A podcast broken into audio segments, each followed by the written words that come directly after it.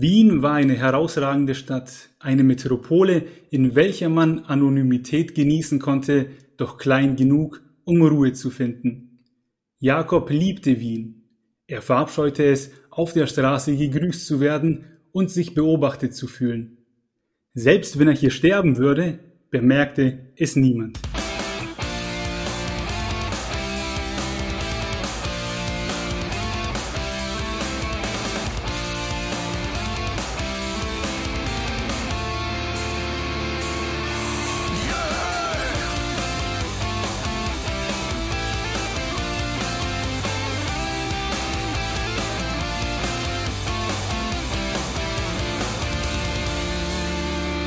Hallo und herzlich willkommen zu einer neuen Folge von Lesen und Lesen lassen mit mir, dem Martin. Der Maxe, der ist heute verhindert, aber das ist kein Problem. Dafür habe ich mir jemanden noch cooleren eingeladen und zwar Journalistin, PR-Beraterin und frisch gebackene Krimi-Autorin Sabine Wolfgang. Hallo. Ja, hallo. Freut mich sehr dabei sein zu dürfen. Danke für die Einladung. Wort für Mord ist dein Krimi-Debüt und das ist seit September draußen. Wie fühlst du dich? Ja, ich bin natürlich überglücklich, weil der Weg dahin war schon ein längerer. Die erste Idee zu diesem Buch ist nämlich schon vor mittlerweile 13 Jahren entstanden. Mhm. Ähm, damals hätte ich natürlich nie gedacht, dass das wirklich ein Buch wird und dass es dann auch gedruckt wird und verfügbar ist. Ähm, wenn mir damals jemand gesagt hätte, du musst dich jetzt 13 Jahre gedulden, dann wäre es mir wahrscheinlich sehr schwer gefallen. Aber es ist jetzt umso schöner, das Werk in Händen zu halten. Und wenn man dann in die Buchhandlung geht und da liegt es auf zwischen den großen Autoren, das ist schon etwas Tolles. Das stelle ich mir cool vor, ja. Und man sagt ja auch immer, was lange währt, das wird am Ende gut. Ja, richtig, ja. Und ich als Leser kann auf das auf jeden Fall bestätigen. Ich habe immer so ein bisschen Sorge bei, ich sag mal, modernen Krimis, dass dann irgendwie Leute versuchen, Smartphones und Internet und Technik und was weiß ich einzubauen. Und das wird dann alles ein bisschen seltsam. Aber der hier ist echt eine gute Alternative zu den ganzen Agatha Christie Sachen, die man in den Regalen findet. Kann ich schon mal vorab schleimen. Ich fand es wirklich gut. Danke vielmals, das freut mich. Ja, ich glaube, er ist auch zeitlos. Also er könnte jetzt in unterschiedlichen ähm, Jahrzehnten spielen, weil wie gesagt, Smartphones kommen da drin nicht vor. Ich habe zwar angegeben, in welchen Jahren er spielt, aber eigentlich könnte das auch zu einem anderen Zeitpunkt sein. Ja. Und ich sitze gerade in Nürnberg, beziehungsweise stehe ich, weil ähm, ich den Luxus von so einem schönen Tisch äh, habe, der so hochfährt bis zum Kinn. Ähm, wo bist du gerade im Moment? Ich bin gerade im schönen Rotterdam. Ich wohne hier seit einem Jahr. In Wien habe ich über 20 Jahre gelebt, aber ich bin natürlich jetzt aufgrund ähm, der Krimi-Erscheinung ähm, sehr regelmäßig in Wien, habe dort jetzt immer wieder Lesungen und will mich dort natürlich auch blicken lassen und immer mal mhm. wieder bei den Buchhandlungen vorbeischauen. Diese Kombination aus Rotterdam und Wien finde ich selber auch sehr, sehr spannend. Sind beides wirklich tolle und sehr inspirierende Städte. Das sind genau zwei Punkte, auf die ich noch zu sprechen komme. Einmal die Lesungen und einmal Wien. Und jetzt muss ich kurz gucken, dass ich mich äh, mit meinen Geografiekenntnissen nicht blamiere. Aber wenn du von Wien nach Rotterdam möchtest, musst du da nicht einmal quer durch Deutschland? Ja, das stimmt. Äh, oder man fliegt ganz einfach, ist natürlich auch quer durch Deutschland, aber da geht das Ganze schneller. Also der Flug von Amsterdam ja. nach Wien dauert circa eineinhalb Stunden. Also das ist absolut verträglich, auch wenn man mal ein paar Tage nur nach Wien muss. Ich versuche dann immer, wenn ich nach Wien fahre, gleich sehr viele Termine zu bündeln und auf jeden Fall eine Woche vor Ort zu sein, damit ich auch alles unterbringe. Und ja, das ist jetzt nächste Woche wieder der Fall. Okay, und bist du dann jemand, der, wenn er unterwegs ist, immer ein Buch mit in der Tasche hat? Definitiv. Also ohne Buch, das kann ich mir schwer vorstellen. Oder wenn es kein Buch gerade ist, dann müssen es Podcasts sein. Aber ich brauche das einfach total als Abwechslung. Es gibt ja viele Autoren, die sagen, sie kommen selber gar nicht zum Lesen. Das mhm. könnte ich mir nicht vorstellen. Also da würde mir tatsächlich etwas abgehen im, im, im Leben. Es gibt eigentlich fast nie eine Zeit, wo ich gerade nicht an einem Buch lese. Das passt hervorragend auf diesen Podcast. Eine sehr schöne Antwort, wo ich auch noch mal später darauf zu sprechen komme. Darf mhm. man fragen, was du zurzeit liest? Ja, ich habe jetzt noch äh, heute Abend äh, das Ende vor von einem Buch. Äh, das ist ein ziemlich langer Wälzer, 700 Seiten.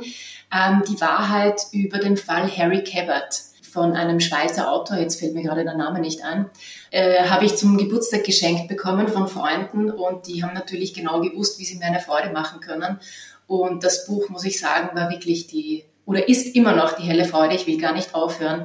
Aber ich habe heute das Ende vor mir, da freue ich mich sehr. Und dann muss ich mir schon wieder überlegen, was das nächste Buch sein wird. Sehr cool. Du bist ja auch, äh, so wie ich das äh, gesehen habe im Internet und verstanden habe, großer Krimi-Fan. Ja, absolut, genau. Sehr gut. Ja, dann sitzen hier die zwei Richtigen zusammen, denn auch ich bin großer Krimi-Fan, aufgewachsen in Anführungsstrichen mit Sherlock Holmes mhm. und dann eben Agatha Christie und dann Thriller und alles, was mir in die Hände fällt. Und jetzt war es eben Sabine Wolfgang. Wort für Mord. Und zu Wien möchte ich noch kurz kommen. Welchen Bezug hast du? Also du hast gemeint, Wien ist ja ein großer Bestandteil deines Lebens, sag ich mal, du bist da geboren. Das Buch sollte ja allerdings zuerst in London spielen. Wie kam es zu der Umentscheidung?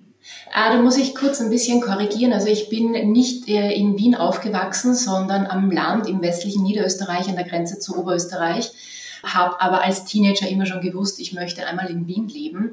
Okay. Einfach weil mich die Kultur so, äh, so fasziniert hat. Also alles, was irgendwie mit Theater zu tun hat, das war immer so ein, ein Weg, der mich hobbymäßig total interessiert hat. Und als ich dann zum Studieren nach Wien gekommen bin, habe ich das volle Programm ausgenutzt. Also ich war wirklich eine von denen, die zweimal die Woche ins Musical gegangen ist. Ähm, also ich habe tatsächlich jetzt äh, gute 20 Jahre in Wien gewohnt und habe das Kulturprogramm in allen Zügen immer voll ausgeschöpft. Also ein neues äh, Museum, das eröffnet äh, wird oder neue Ausstellung. Buchlesungen natürlich bin ich immer wahnsinnig gerne gegangen. In Musicals, Theater, in die Oper, Operette. Also ich, ich liebe das einfach, was da alles zusammenkommt und dass es so viel gibt, wo man gar nicht mehr weiß, was man noch alles konsumieren soll. Das muss ich sagen, das ist mir in der Corona-Zeit extremst abgegangen, weil ich das so gar nicht kenne. Und selber habe ich auch jahrelang in einem Chor gesungen. Wir haben dann immer wieder Aufführungen gehabt in großen Konzerthäusern.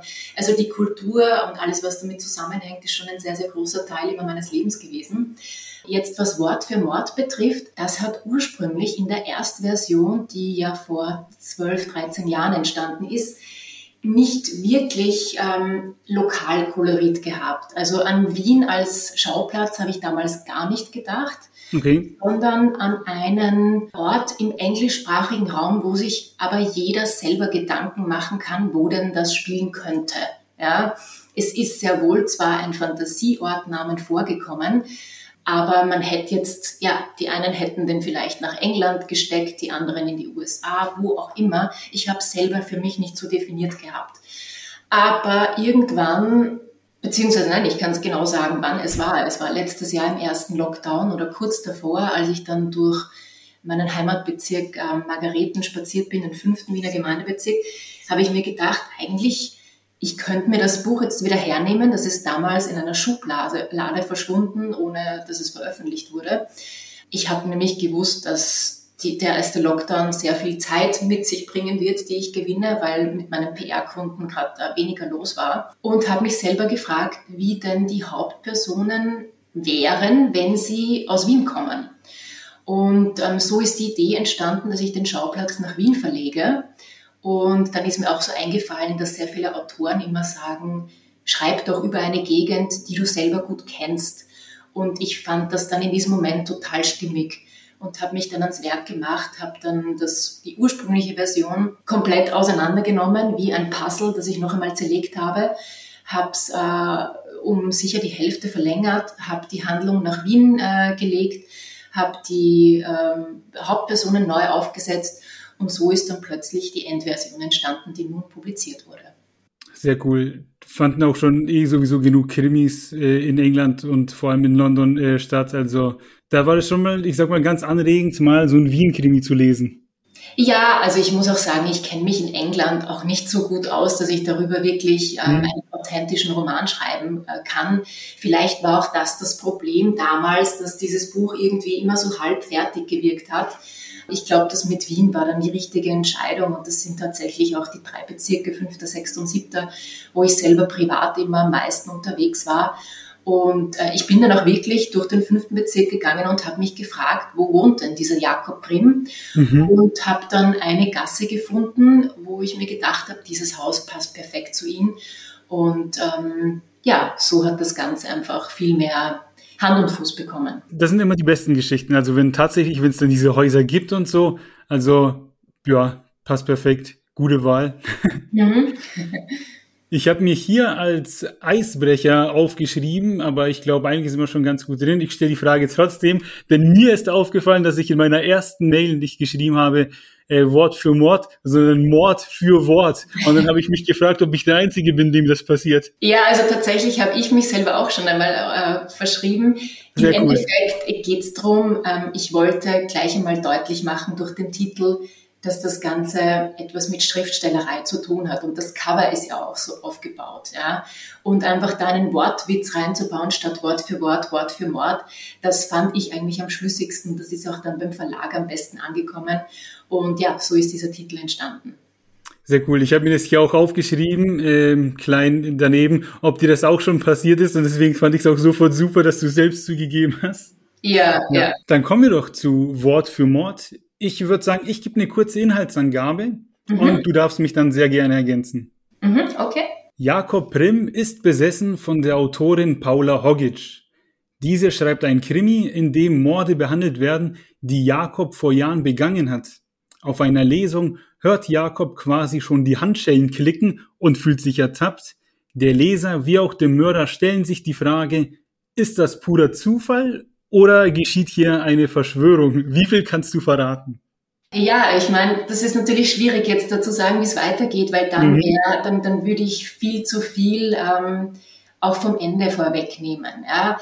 Also so ist es sehr gut zusammengefasst und das entspricht ja im, im Wesentlichen auch dem Klappentext es passiert natürlich sehr viel davor. Ja. Also ich habe da auch einige Zeitsprünge natürlich eingebaut, damit man immer wieder zurückgeht in die Vergangenheit, um die Gegenwart zu verstehen und um nachvollziehen zu können, wie es überhaupt so weit kommen konnte.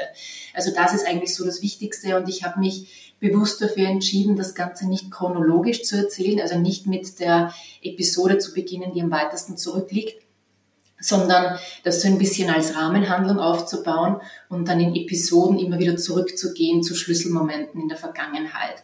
Und ähm, so geht das quasi über mehrere Jahrzehnte und ähm, ist so ein bisschen wie ein Puzzle und man versteht dann immer mehr, wie mhm. es überhaupt zu dieser Situation kommen kann. Da gibt es eine Rückblende, ich glaube so, ohne zu viel zu verraten, gegen Seite 150 da hat sie mir dann die Schuhe ausgezogen, weil man so kurz geflasht wird, ach, das passiert jetzt.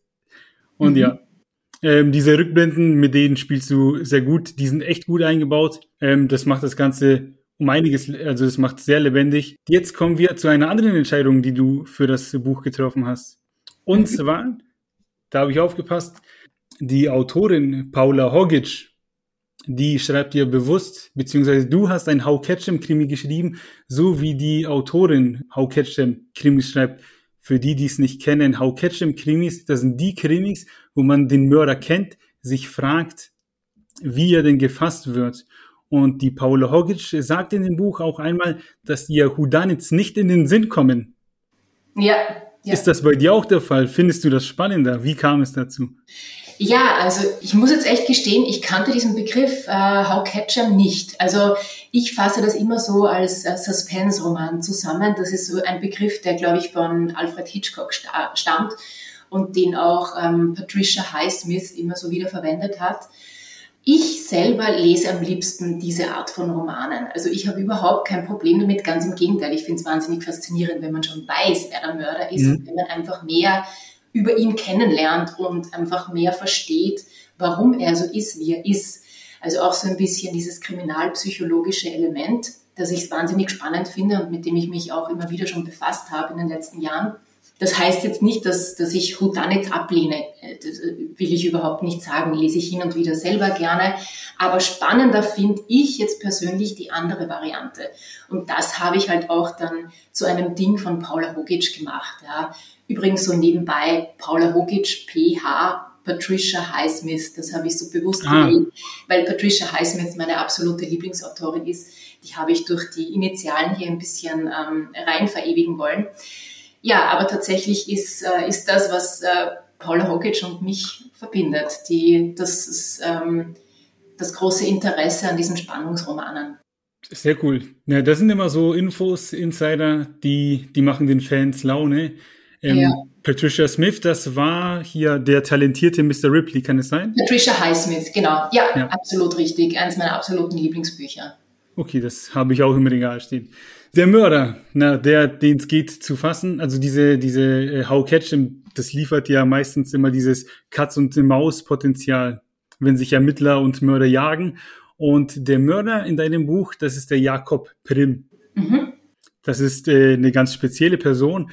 Ähm, beschreib ihn noch mal kurz in deinen eigenen Worten. Ja, also er ist, äh, das merkt man gleich am Anfang, ein sehr unheimlich anmutender Einzelgänger. Er ist so in seinen 50ern, arbeitet offensichtlich nicht mehr, aber das ist eigentlich im ganzen Buch gar kein Thema. Es kommt seine, seine Arbeit gar nicht zur Sprache. Deswegen kann der Leser da ruhig rein interpretieren, dass er gar nicht arbeitstätig ist. Und ähm, er hat gar keine Sozialkontakte. Also der einzige Kontakt in seinem Leben war eigentlich seine Mutter, die aber schon lange verstorben ist. Er schottet sich aber so ein bisschen bewusst ab. Also man weiß nicht wirklich, was so hinter seinen vier Wänden passiert, was er da den ganzen Tag so macht, beziehungsweise sein Tagesablauf ist immer jeden Tag sehr, sehr ähnlich. Also da gibt's wenige Highlights. Die einzige Person, die ihn aber so ein bisschen in die Knie zwingt, ähm, ist Paula Hogic, also seine absolute Lieblingsschriftstellerin, die er schon seit langem verehrt. Er hat sie damals mal zufälligerweise bei einer Lesung zum ersten Mal erlebt äh, und ist seither der, der größte Fan und verfolgt einfach alles, was sie macht und besitzt natürlich alle Bücher und fiebert da zu diesem Lesungstag hin, der ja dann auch der wichtigste Tag ist, wo sich so einiges abspielt. Mhm. Und das mit dem Einzelgänger, das hört man auch schon ein bisschen bei dem Eingangszitat raus. Ich habe mir noch eine Stelle rausgesucht, die ich gerne vorlesen würde. Ja. Und zwar, ein Tag nach dem anderen begann identisch, das hast du eben auch gemeint. Darauf legte er großen Wert. Kaffeekanne und Tasse stellt er stets am Vorabend bereit, wobei die Farbe des Behältnisses jeweils dem Wochentag entsprach. An diesem Mittwochmorgen genoss er das warme Bohnengetränk aus einem roten Porzellangeschirr. Also mhm der hat da schon, ich sag mal, diese Zwänge, diese Regeln, die er für sich einhalten muss. Und da gibt es ja auch viele Momente in dem Buch, wo man ihm zum Beispiel Bilder umhängt und sowas und äh, was ihn wahnsinnig macht. Ja, absolut. Also das, so, solche Dinge beschreiben natürlich perfekt seinen Charakter, ja, weil er ist da schon bei absoluten Kleinigkeiten sehr, sehr akribisch das ist aber natürlich auch etwas, was ihn in gewissen Situationen immer wieder davonkommen lässt. Ja? Also das ähm, erklärt auch so ein bisschen, wie er das bis dato geschafft hat. Weil jemand, der nicht aufpasst oder da nicht auf die Details achtet, dem würde das natürlich nie so gelingen, wie es Jakob Prim gelingt. Mhm. Dazu die Frage, hattest du für Jakob Prim jemanden als Vorbild oder warst sogar du das Vorbild? Nein, gar nicht. Also ich, ich habe auch immer noch so ein bisschen verschwommenes Bild von seinem Aussehen. Ähm, also manches Mal hat man ja so einen, einen Schauspieler vielleicht im Kopf, wo man sich dann denkt, der könnte den am besten verkörpern, wenn das Buch verfilmt mhm. wird. Habe ich bis dato immer noch nicht, ist mir immer noch niemand eingefallen.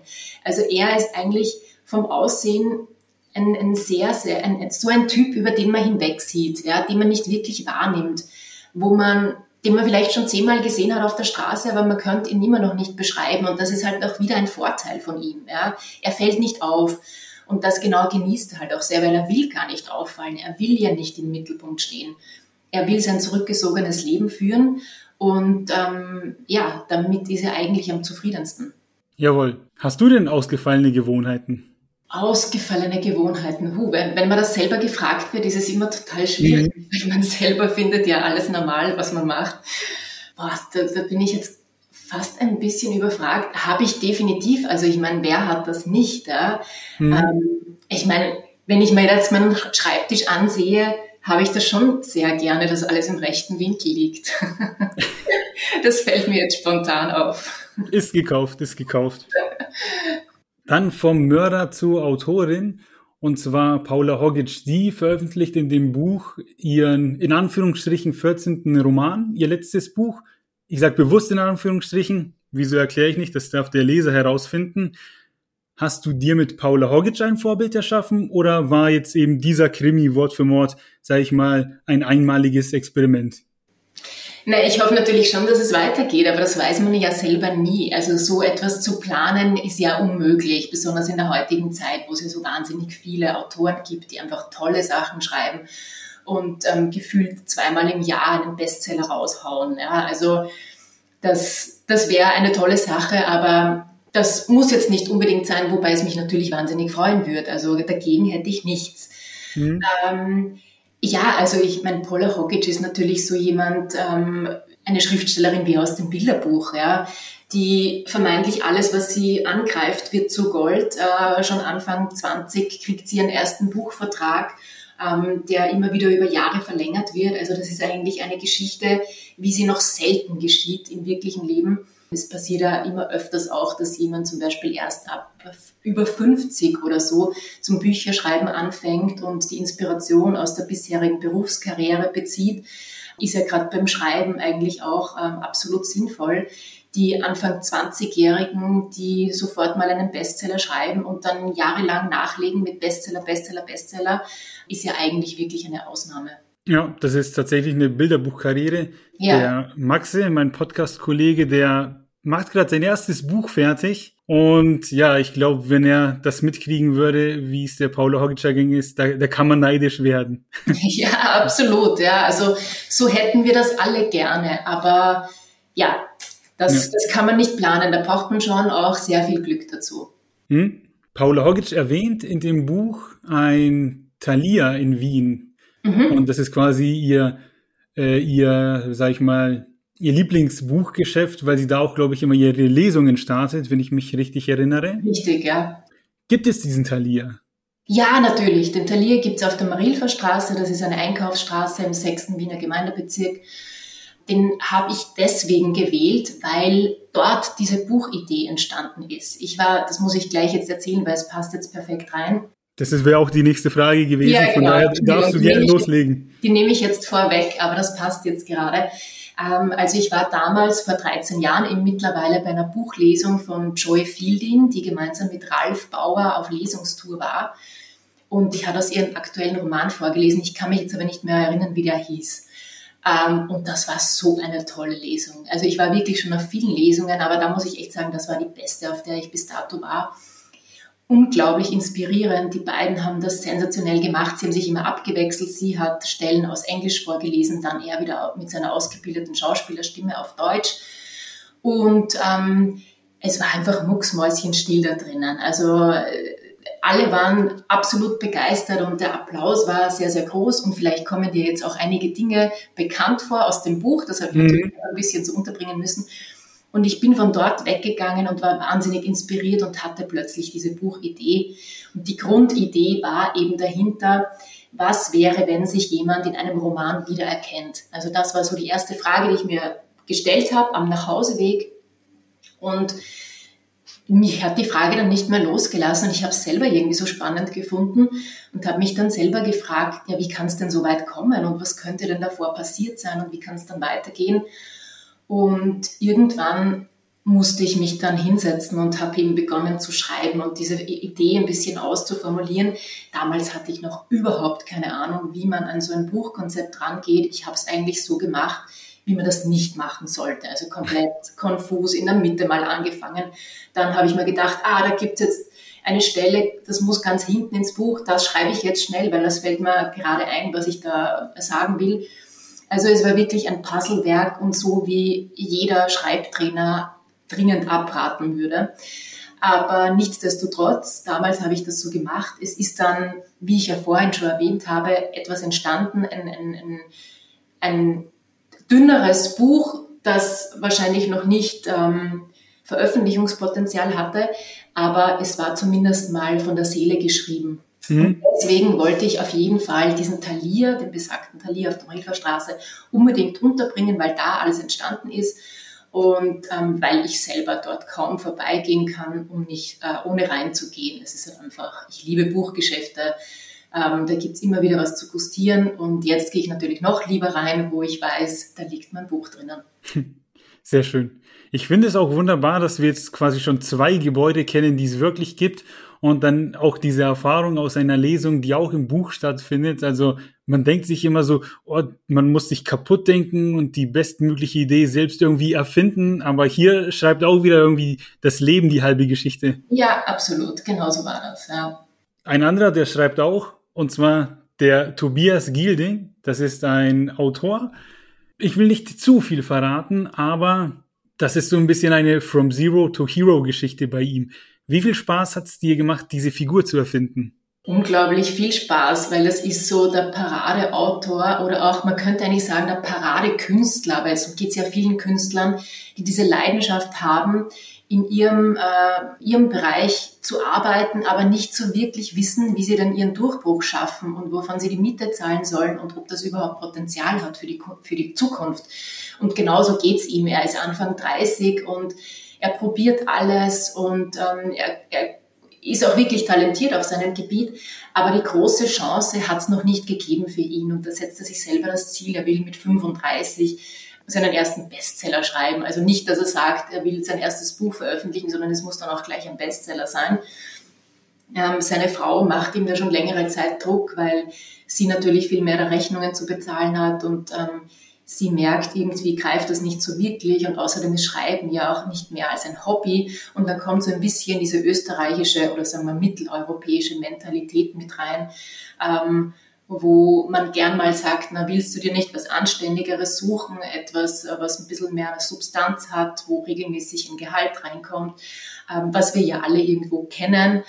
Ähm, und ja, deswegen, also er ist schon glaube ich, jemand, äh, da, da gibt es viele von diesem Kaliber, die wahnsinnig talentiert sind oder auch, wenn man zum Beispiel in die Musikwelt schaut, es gibt so viele tolle Musiker, die einfach nie diese eine Chance bekommen und die immer irgendwie unbekannt bleiben, obwohl sie so talentiert werden. Und diesen Charakter wollte ich da unbedingt runterbringen. Ich finde den Tobias Giedling, ich finde ihn super. Ich finde diese, diese, ich nenne jetzt mal Nebenhandlung, wie man den begleitet, das ist einfach spaßig. Und meine Lieblingsszene war dann, wo sogar die Schwiegereltern sich ein bisschen freuen. und dann auch so das erste Mal in Anführungsstrichen an ihn glauben, dass das doch kein Hobby ist, was er da eigentlich tut. Weil ja. man will ja als Autor doch immer ernst genommen werden, das kenne ich und der Max auch, weil wir auch immer unsere Geschichten äh, schreiben. Und da steckt die Arbeit dahinter und man gibt sich Mühe und man will ja, dass das anerkannt wird. Ja, absolut, genau. Und was ihm passiert in dem Buch ist, dass er eine Schreibblockade hat. Ja. Wie gehst du mit Schreibblockaden um? Ah, also so im, im großen Stil hatte ich das noch nicht. Natürlich gibt es Tage, wo man das Gefühl hat, irgendwie hört sich jeder Satz komisch an und ich schreibe wie ein Volksschüler. An anderen Tagen ist es dann so, man schreibt etwas, liest am nächsten Tag nochmal durch und denkt sich, Wahnsinn, das habe ich geschrieben, das ist ja unfassbar gut. Also das, ich glaube, so geht's jedem. Ja. Mhm. Aber ich bin natürlich noch in einer Situation, wo ich noch nicht so diesen Druck habe, ich muss jetzt zwei Bücher im Jahr abgeben. Ja. Ich ähm, habe ja mit diesem Buch, wie ich schon vorhin erzählt habe, mir sehr, sehr lange Zeit gelassen, beziehungsweise die, die Zeiten, wo ich dann de facto wirklich an diesem Buch geschrieben habe, waren natürlich viel, viel kürzer, weil das ist ja dazwischen, da ist ja Jahre nichts passiert. Ja. Also das ist ja, das habe ich ja sonst selber aus meinem äh, Kopf gestrichen gehabt. Aber wenn ich wo dran bin, dann versuche ich schon auf jeden Fall jeden Tag etwas zu schreiben und zwar mit der Routine, dass das das Erste ist in der Früh, was ich mache, noch bevor ich mich um meine PR-Kunden kümmere zum Beispiel. Ja, damit ich wirklich mit frischem Kopf äh, mich dieser Geschichte widme, dann lese ich mir noch einmal durch, was ich am Vortag oder an den Vortagen geschrieben habe und versuche da wieder einzusetzen. Aber natürlich die Korrekturarbeit, also diese Schleifen zu ziehen und alles noch einmal zu hinterfragen, ist das logisch und widerspreche ich mich auch nicht? Und das muss man ja x-mal machen. Also das reicht nicht mit einmal oder zweimal durchlesen. Das ist dann wirklich harte Arbeit. Also das mhm. fand ich dann eigentlich fast noch anstrengender. Oder was heißt anstrengender? Es hat mir ja total Spaß gemacht. Aber das war noch intensiver und hat mir noch mehr Konzentration gekostet als das Schreiben an sich. Okay. Und umso schöner ist es dann, wenn es fertig ist, dann fällt einem wahrscheinlich auch so ein bisschen Last von der Schulter, oder? Ja, absolut. Also man kann es dann jetzt zuerst mal gar nicht glauben und im Endeffekt, man könnte ja auch das immer wieder hernehmen und man wird immer wieder was finden. Ja, mhm. also das ist ja eine never-ending Story, aber Gott sei Dank muss man es dann irgendwann einmal abgeben und hat dann diese Deadline und dann schaut eh noch mal der Lektor drüber und vielleicht auch noch andere Personen. Dann gewinnt man selber auch wieder mal ein bisschen Abstand. Aber ich glaube, so geht es jedem, wenn man das dann zu einem späteren Zeitpunkt wieder hernimmt, dass man sich denkt, uh, das würde ich heute anders formulieren. Ich hatte ja wirklich große Angst, dass ich das Buch dann, wenn es gedruckt ist, ähm, mir zur Hand nehme und dann lauter Fehler sehe. Aber es ist oh, Gott sei Dank ausgeblieben.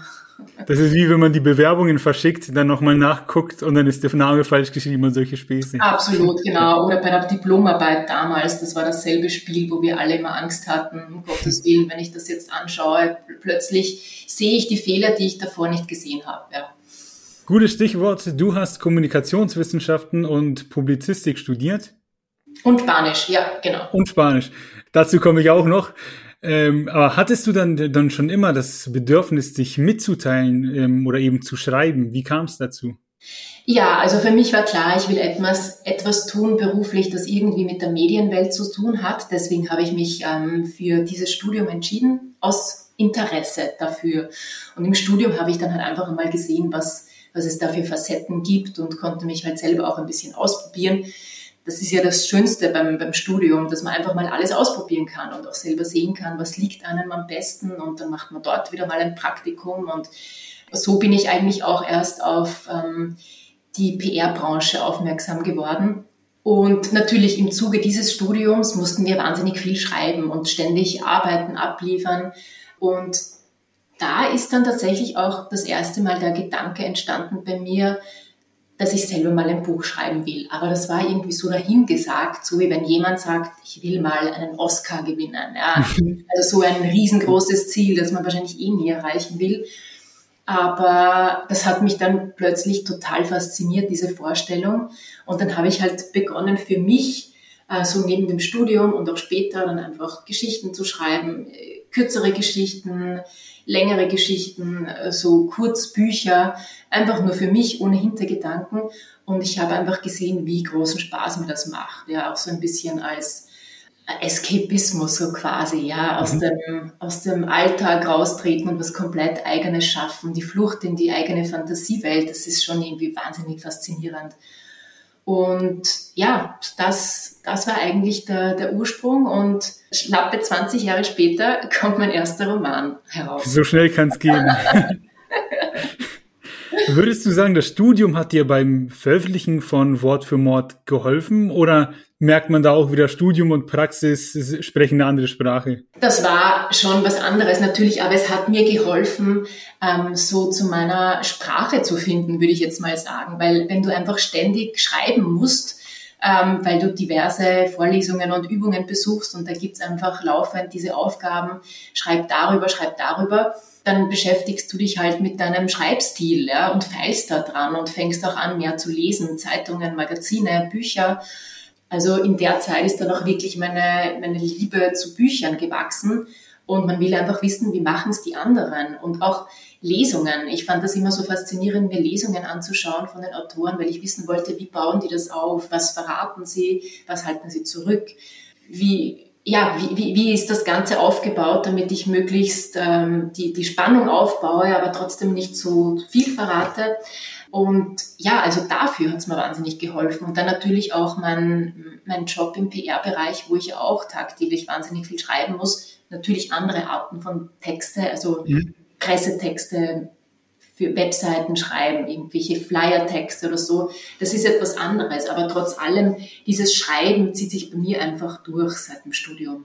Das ist auch, das äh, habe ich schon oft festgestellt, wenn man ein Buch rausbringen möchte und dann das Googlen anfängt, dann weiß man ja gar nicht, äh, wo man da anfängt. Und so wie das gelingt, hast du durch das Studium auch schon ein bisschen mehr Selbstvertrauen in die Richtung mitgebracht. Ja, das könnte man so sagen, ja. Mhm. Und ich habe auch eben rausgehört, dass du eben auch schon beruflich sehr viel schreibst, logischerweise als Journalistin und PR-Beraterin.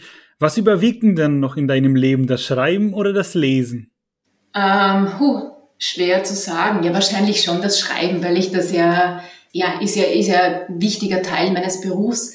Aber wie ich schon vorhin gesagt habe, ich könnte mir das ohne Lesen selber gar nicht vorstellen, weil ich will ja, man hört ja nie auf, sich fortzubilden und man kann ja an seinem Schreibstil immer arbeiten und ich bin ja auch so neugierig, wie es die anderen machen und was, was da für neue Bücher am Markt sind und ähm, aber auch nicht nur die neuen Bücher, sondern einfach wieder mal alte Klassiker zu lesen, das ist ja auch wahnsinnig faszinierend.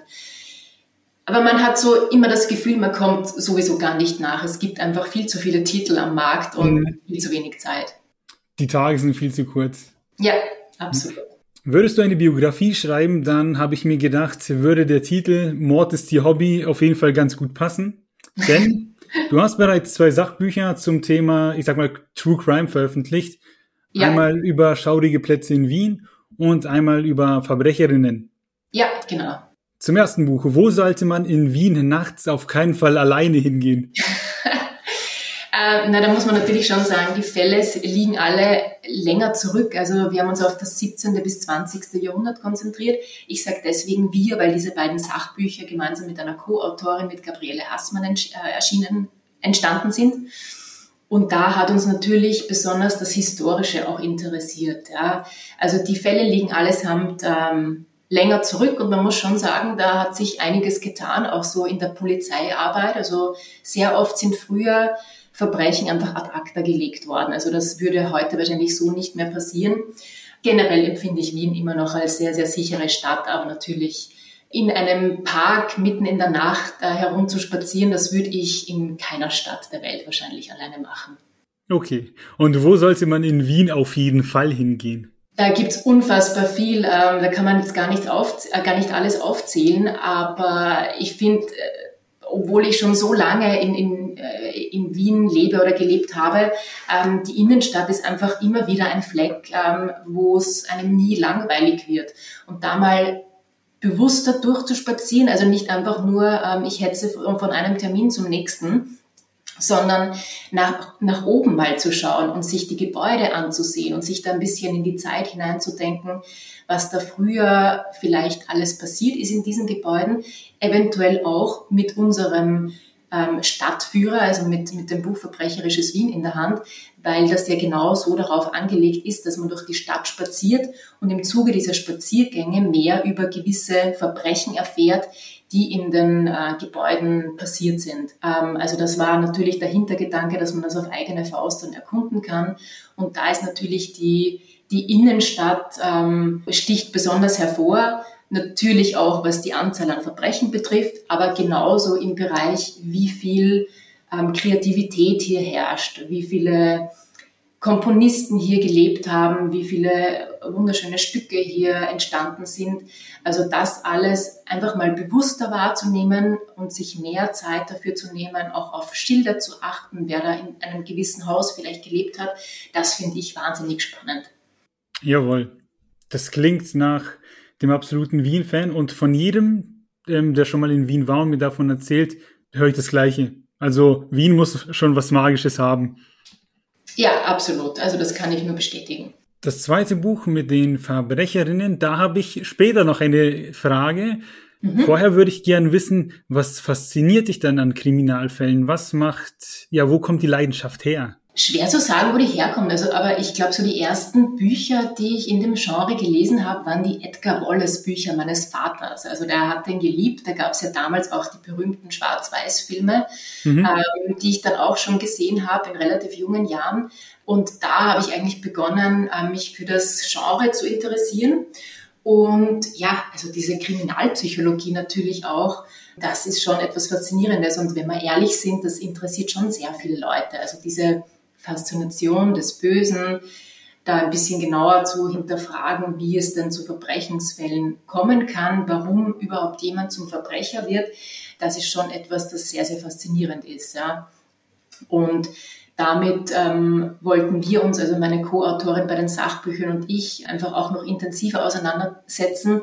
Und deswegen kam es zu diesen Buchideen, die auch wirklich beide sehr gut angekommen sind und ja, in diesem Verbrecherinnenbuch haben wir halt auch den Schwerpunkt gesetzt, mal auf die Frau als Täterin, weil im 17., 18. Jahrhundert war das etwas komplett Neues. Also die Frau ist ja damals, obwohl es noch so ähm, schlecht um sie gestanden ist und sie noch so verdächtig war, kaum verdächtigt worden, wenn man sich gedacht hat, eine Frau könnte doch nie so ein Verbrechen begehen. Und diesen Aspekt herauszuarbeiten, fanden wir beide sehr, sehr faszinierend. Und oftmals ähm, steckt hinter so einem Mord ja eine größere Geschichte. Also da passiert oftmals viel, bis es eben so weit kommt. Und das merkt man aber auch in Wort für Mord. Also der Jakob Prim, der hat auch sein Päckchen zu tragen. Ja, genau. Also das finde ich einfach so faszinierend, diese Persönlichkeit dahinter darzustellen. Also natürlich, das heißt jetzt nicht, dass man das alles gut heißen soll, was diese Person macht. Ganz im Gegenteil. Aber diesen Weg nachzuvollziehen, weil ich glaube halt schon, dass jeder Verbrecher so seine persönliche Geschichte hat.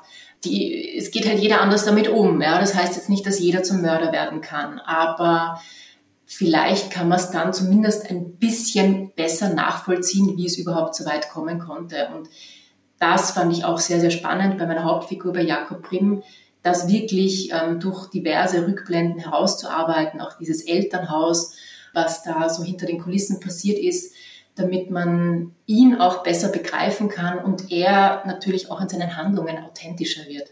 Jetzt hast du zwei Sachbücher und einen Krimi draußen. Was hat mehr Spaß gemacht zu schreiben? Es hat alles irgendwie so Spaß gemacht, weil bei den Sachbüchern hatte man halt einfach diesen Rechercheteil dabei wo wir halt in, in die alten Zeitungsdatenbanken versunken sind und wo es auch wahnsinnig spannend war, wie früher darüber berichtet wurde über Verbrecher, mit welcher Sprache da auch geschrieben wurde. Also das hat sich auch komplett verändert.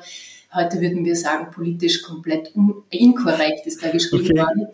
Beim Krimi ist natürlich faszinierend, da sich alles selber zu überlegen. Natürlich muss es authentisch sein und nachvollziehbar. Und ich wollte ja keinen Science-Fiction-Roman schreiben. Aber so diese Figuren selber zu kreieren und sich komplett seiner Fantasie hinzugeben, das ist einfach schon was, was irrsinnig Spaß macht. Vor allem so eine, ich sag mal, riesen Recherche für solche zwei Bücher. Ähm, was man da an Expertise dann mitnimmt für den Krimi, dann ist ja schon richtig viel Vorarbeit geleistet. Was würdest du sagen, ähm, wie wichtig ist denn Recherche für einen Krimi? Es kommt natürlich immer darauf an, was man schreibt. Also es gibt Autoren, die wahnsinnig viel recherchieren müssen. Ich sagte jetzt einmal ähm, den Namen Mark Ellsberg, also mhm. weil der sich mit so gesellschaftsrelevanten Themen auseinandersetzt, dass das eine sehr, sehr intensive Vorarbeit mit sich bringt, aber er macht es einfach so sensationell, dass er dann äh, in, in jedem Sektor selber ein Experte wird. Bei mir war es eher so, mir war dieser kriminalpsychologische Aspekt ähm, sehr, sehr wichtig. Ja? Also, dass diese Figuren realistisch wirken. Und da muss man natürlich auch ein bisschen so dieses Gespür erst dafür lernen. Das kann aber genauso sein, dass man einfach ja, Bücher drüber liest, ähm, wie, wie andere so eine Figur aufbauen, beziehungsweise mehr über das Schreiben an sich oder über die Konzeption von Charakteren liest.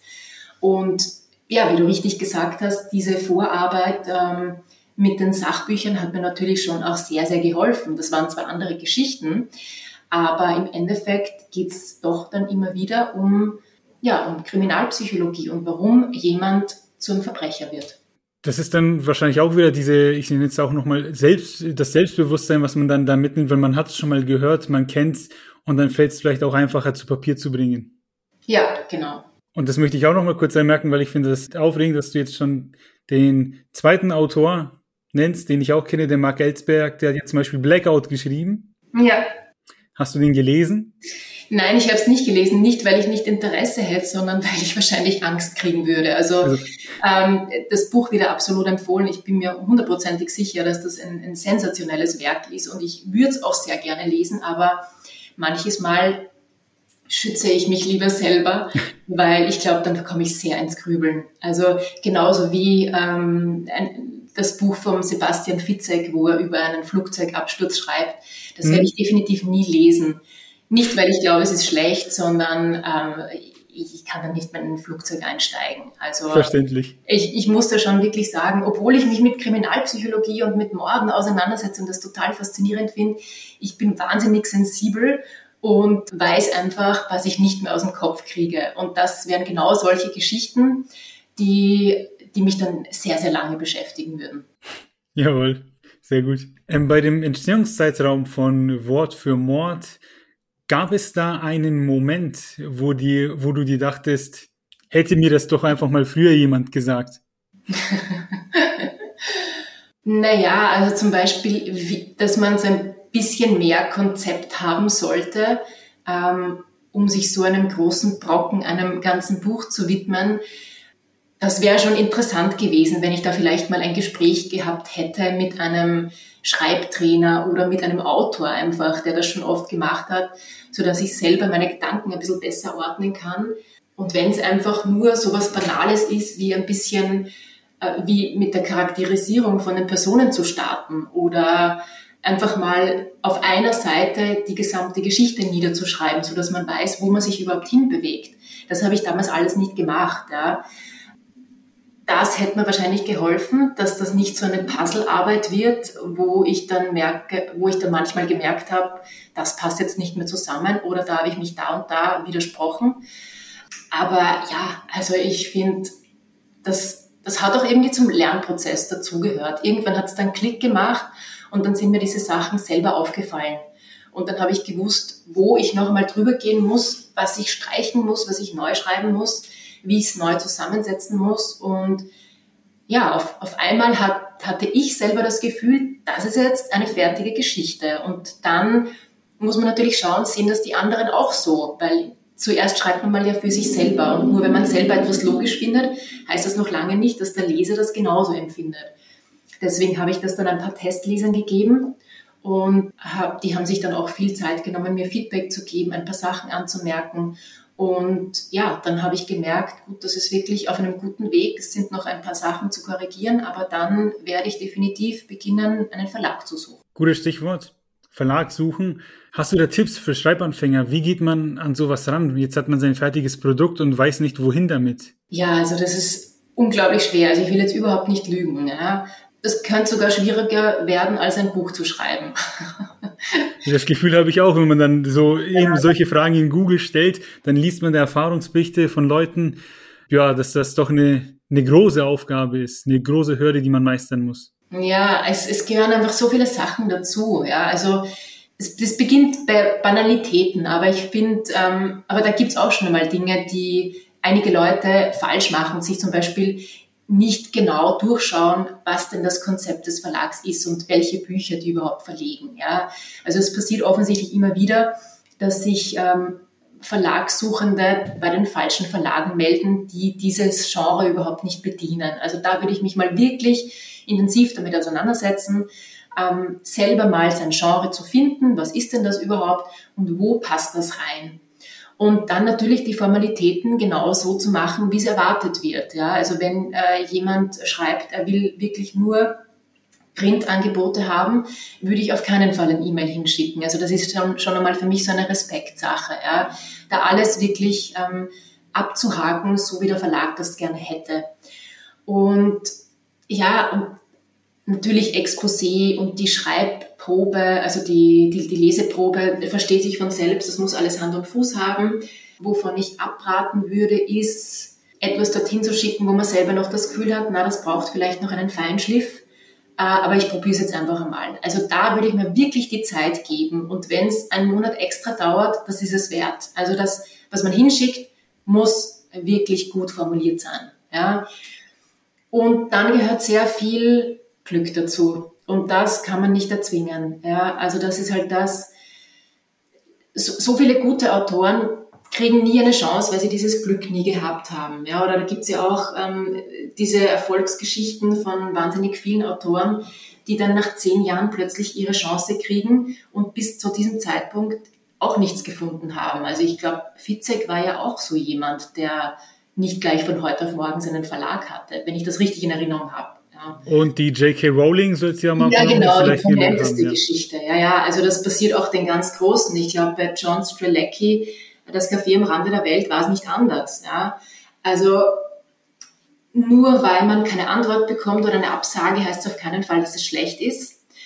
Ich würde einfach dranbleiben. Ja. Also bei mir hat es wahnsinnig ähm, lange gedauert, weil wenn ich diesen ganzen Weg von der ersten Entwicklung, von der ersten Idee äh, jetzt mitrechne, manches Mal ist einfach die Zeit noch nicht reif. Und dann ist es vielleicht besser, wenn man ähm, mal diesen Druck wegnimmt, das vielleicht dann zu einem anderen Zeitpunkt ähm, wieder neu probiert. Ich würde es auch immer Testlesern geben, das ist sicher auch noch wichtig, damit man von dieser Selbstperspektive mal ein bisschen raustritt und ein bisschen äh, mehr Abstand gewinnt zur eigenen Geschichte ja, das sind so die Dinge, die mir einfallen. Aber es ist natürlich, man hat nie diese Erfolgsgarantie. Ja? Und mhm.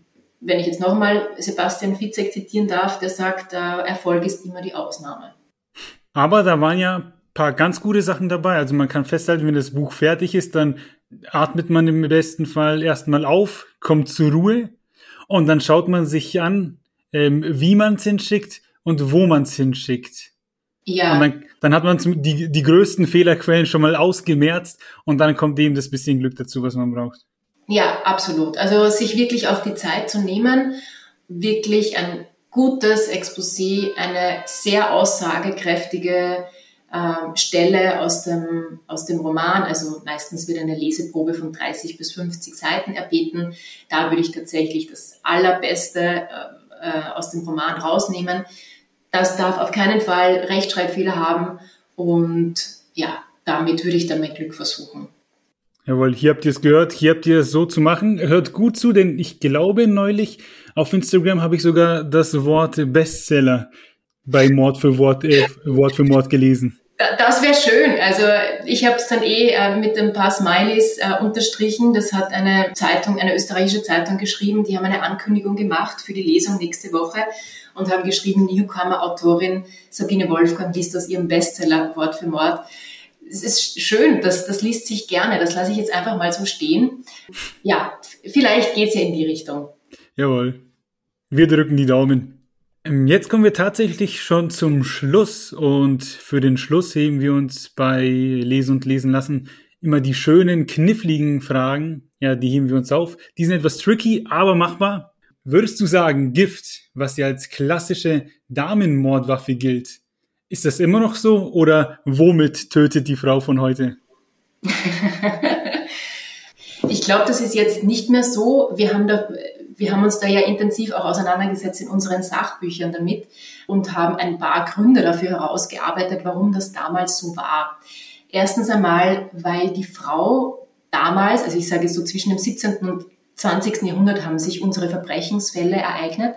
Die Frau war damals einfach zu 100 Prozent für den Haushalt zuständig. Ähm, also das betraf das Essen machen, das betraf aber auch die Schädlingsbekämpfung. Und man hatte da früher äh, im Haushaltsschrank ganz einfach ein Fläschchen Gift stehen. Also das war ganz normal. Ähm, heute ist das vielleicht ein bisschen anders.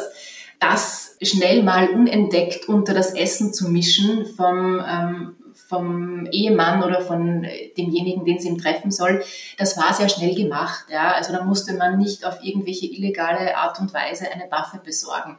Also das ist schon einmal ein wichtiger Grund dafür. Äh, ein anderer Grund ist, dass das Ganze unblutig abläuft und man natürlich nicht viel ähm, Gewalt aufwenden muss. Deswegen war das für die Frau damals auch äh, einfach sehr, sehr angenehm unter Anführungszeichen, weil so ein, ein Mord ähm, am leichtesten äh, über die Bühne gegangen ist. Ja. Also früher hat man dann schon so ein bisschen gemerkt, wenn es ein Giftmord war, ähm, das könnte eine Frau gewesen sein. Ja, also man hat sich dann immer so ein bisschen selber verraten. Ich glaube, das hat sich jetzt ein bisschen verändert. Die Conclusio aber von unseren Sachbüchern war schon so, Frauen stehen den Männern in nichts nach. Also da gab es ebenso brutale, manchmal sogar brutalere Verbrechen ja, aber so die klassische Waffe, auf die die Frau fast immer zugreift, äh, zurückgreift, gibt's momentan, glaube ich, nicht mehr. Ich finde super, wie das eigentlich mehr so ein bisschen als Spaßfrage formuliert war und du darauf aber so eine wissenschaftliche fundierte Antwort gegeben hast. Ich hätte jetzt noch ewig zuhören können. Also, okay, fand ich gut. Jemand möchte dich in einem Krimi einbauen. Was wärst du gerne? Die Täterin, die Ermittlerin oder das Opfer? Also definitiv nicht das Opfer. Also das schließe ich gleich mal aus. Täter und Ermittler hat beides irgendwas Faszinierendes für mich. Täter deswegen, weil ähm, ich mir denke, da kann man halt schon alle, oder wenn man es gut anlegt, kann man die Leute halt wirklich ins Boxhorn jagen. Ja, also wenn ich äh, einen Mord planen würde, würde ich wirklich darauf achten, dass das Hand und Fuß hat und da akribisch an die Planung rangehen. Auch vielleicht als, als Vorbild den Jakob Prim nehmen, von dem habe ich ja jetzt auch einiges gelernt.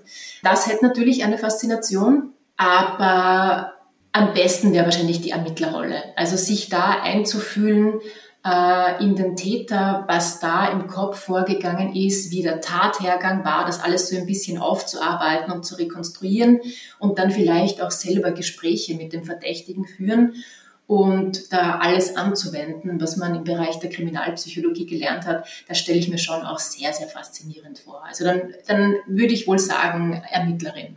Obacht, jetzt, jetzt wird's tricky. In Wort für Mord wird hin und wieder ein Igel erwähnt. Ja. In, ein, in einer Szene wird er auch brutal zertrampelt. Warum hast du Igel? ganz im Gegenteil. Also äh, ganz im Gegenteil, ich, ich liebe wirklich Tiere, außer vielleicht äh, äh, lästige Moskitos. Aber nein, also wenn ich einen Igel sehe, dann bin ich eigentlich total happy. Das ist ja mittlerweile eine Seltenheit. Ja, diese Geschichte, ich weiß gar nicht, wie ich auf diese Idee gekommen bin. Also ich kann mich nicht mehr äh, daran erinnern. Aber der Igel hat so ein bisschen eine Schlüsselfigur deswegen, weil die Hauptfigur Jakob Prim ähm, dadurch den Mörder in sich selber kennenlernt. Also er, da gibt es eine Rückblende und das ist für mich so ein bisschen eine Schlüsselszene, wo er seinem alter Ego begegnet und bis dahin gar nicht weiß, welche Aggressionen in ihm stecken und ähm, dass er eigentlich auch einmal der Stärkere sein kann. Und deswegen ähm, tötet er diesen Igel. Der Igel oder ein Igel kommt aber öfters mal vor in der Geschichte und er wird im Zuge dessen immer wieder zurückerinnert wann das alles begonnen hat mit seinen Aggressionen. Hm. Ich muss jetzt auch offen zugeben, ich habe nicht wirklich damit gerechnet, dass du Igel hast, aber bei der Stelle habe ich mir eben gedacht, so, wie hast du dich da wohl gefühlt, als du das geschrieben hast? Ja, na, also das war komplett aus einer Außenperspektive heraus. Also ich habe da wirklich von oben zugesehen und habe das geschildert, was ich gesehen habe. Also für mich unvorstellbar, wie jemand sowas, wie jemand sowas machen kann und definitiv nicht autobiografisch. Okay. Wie viele Krimis sollte man gelesen haben, bevor man selbst einen schreibt? Boah, die Zahl ist nach oben hin offen. Also ich glaube, der, der beste Tipp ist einfach wirklich so viel zu lesen wie möglich, auch unterschiedliche Genres von unterschiedlichsten Buchautoren, ähm, wirklich die Genres auch gut zu mischen. Für mich wäre es ein bisschen zu langweilig, immer im selben Genre zu bleiben, weil ich dann doch einfach großes Interesse habe, auch an den anderen Dingen. Eine Zahl will ich da nicht nennen, aber ja, ich glaube, die beste Vorbereitung fürs Schreiben, fürs selber Schreiben ist einfach immer viel zu lesen. Das ist generell immer gut. Ja. ja. Du hattest ja dein Spanischstudium kurz erwähnt vorhin und jetzt möchte ich nochmal darauf zurückkommen. Wie viel von dem Spanisch ist denn noch hängen geblieben und kannst du die Hörer von Lesen und Lesen lassen kurz auf Spanisch grüßen? Ja, mit einer Sprache geht's ja immer relativ schnell, dass man da wieder ein bisschen was vergisst oder dass man dann zumindest nicht mehr so aktiv drinnen ist, wie wenn man es ständig anwenden würde. Ähm, also momentan beschränkt sich mein Spanisch darauf, dass wenn ich jemanden kennenlerne, ähm, der zufälligerweise aus einem spanischsprachigen Land kommt oder im Urlaub, dass ich wieder mal sprechen kann. Das klappt dann nach einer Eingewöhnungsphase eigentlich wieder ganz gut. Ja, und ähm, eine Begrüßung. Ähm, ja, bienvenido a todos que escuchan al podcast Leer y Dejar Leer. Um, espero que vosotros disfrutan de mi libro nuevo, Wort für Mord. Sehr schön, vielen Dank dafür. Das Schöne ist, ich hatte auch Spanisch in der Schule und dem, ich habe auch gleich den Podcastnamen auf Spanisch verstanden, deswegen muss ich ein bisschen in mich reingerinsen. Und auf Instagram habe ich gesehen, dass der, weil einiges, sag ich mal, bei dir und deinem Buch los ist, weil dir ja viele Leute Bilder zuschicken, wo man das überall findet. Und du hast demnächst auch zahlreiche Lesungstage direkt hintereinander. Wünschst du dir da ein wenig Ruhe oder kann das ruhig so weitergehen?